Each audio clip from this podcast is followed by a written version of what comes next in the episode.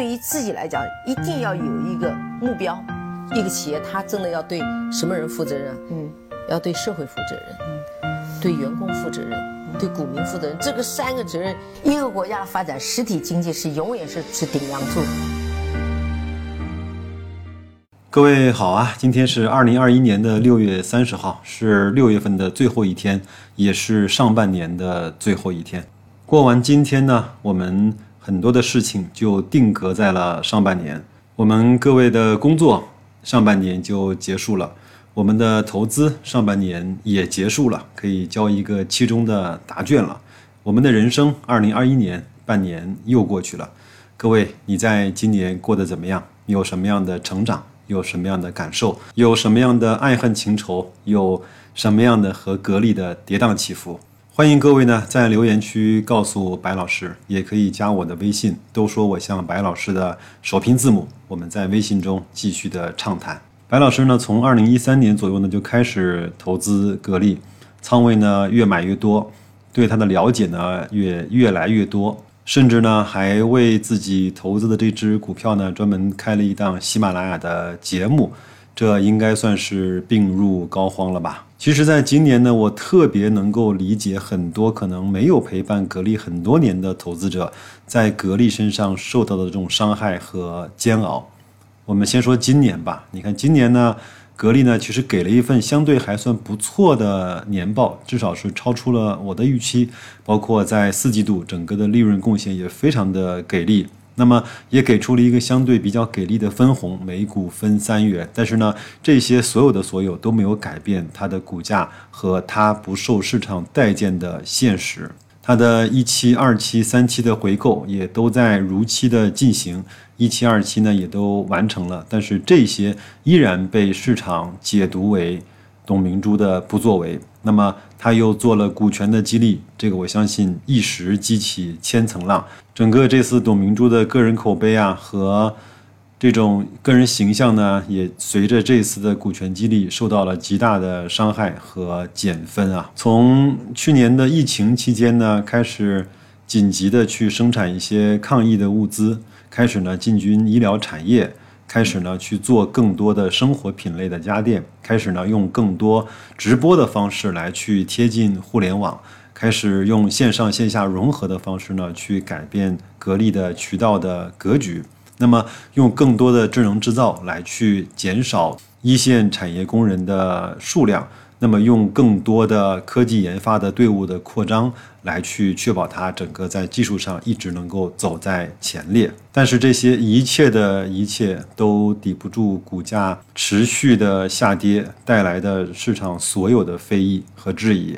就连这次呢，很多人寄予厚望的回购之后，把二期的回购的股份一亿股呢进行注销，在市场上也仅仅是上涨了百分之一左右。随后呢，又是两天连续的下跌。那今天呢，又正好是格力开股东大会的日子。我相信这个将会是今天所有的财经新闻也好，娱乐新闻也好，最关心的热点新闻。有的人在微信上问白老师：“白老师啊，董明珠这次是不是真的是怕被大家？”攻击或者是谩骂，连参加都不敢参加了，用视频的方式来出席这一次的股东大会，难道格力真的是有问题吗？凭我呢对董明珠董总的了解啊，他不会连这点世面和风浪都没有经历过。我们都知道明天是什么日子，那我想董总呢在北京应该是参加一个他必须要出席的活动。好在呢，前面格力呢也专门做了一个业绩的说明会，以及我在上一期节目放送的和机构交流的那些内容，让我们呢对这次的股东大会其实并没有那么多的悬念。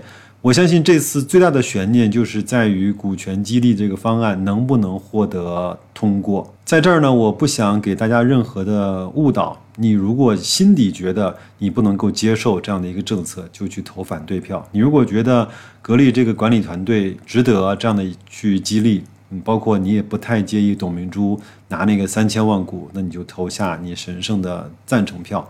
我觉得不用太听别人的说辞，也不用太受那些所谓的自媒体和那些大 V 的影响，按照你自己的想法来。因为你是股东，你要对你所投资的企业负责，你更要对你投资的资金和收益负责。至于如何投票，各位去问度娘，好吧，就不要再问白老师了。我觉得，随着呢越来越多的听友啊加了白老师的微信，我特别高兴和甚至是感动的是，很多的听友在拿到了第一手的格力的新闻或者是资料。或者是研报的时候，都会第一时间的转发给我。这个呢，我真的是表示特别的感谢。那我呢，下半年也会像上半年一样，一如既往的一周三期的节目，一期不落的给大家做分享。那我有多大劲儿是多大劲儿，好吧？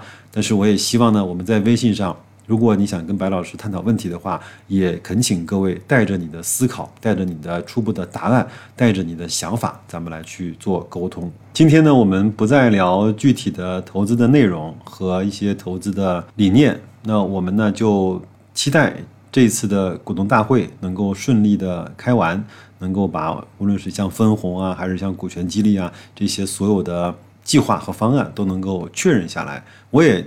真的是恳请各位呢，能够再有点耐心啊，去收到属于你的那一笔格力的分红。我不知道听我节目的有多少的听友是第一次拿格力的分红。那我觉得你逐渐习惯了用这样的方式，在你所喜欢、所信任的那家公司上去赚钱的时候，你会感觉到投资其实并没有那么的玄机和复杂。对我来说，收股息、收分红，真的是一件特别美妙的事情。在节目的最后呢，我给大家分享一小段话啊。这个呢，是我这两个周末呢，在陪孩子上课的时候呢，又再次翻看了方丈那本，就是雪球老板叫方三文啊，他那本《您厉害，您赚得多》，他有一个章节啊，在他的开头呢是这么写的：他说，认识自己是非常重要的一件事情。对于市场上百分之九十九的玩家来说啊，通过提升自己的选股和择时能力来获得超额收益，是一辈子都不会成功的。相反呢，降低自己的收益预期，明确自己对波动的承受能力，通过资产配置将投资组合的净值波动啊控制在心理承受能力之内，获得长期稳定的回报。则是可行的。这段话其实非常简单，但是呢，它包含了非常多投资的真谛。如果你能够把它给拆解开来，一句话、一个词的去揣摩、去思考，跟自己对话，不要骗自己，有可能能够帮你解决你在投资上百分之九十的心态和方法的问题。好吧，那就这样，祝我们的祖国繁荣富强，祝各位生活愉快。投资顺利，再见。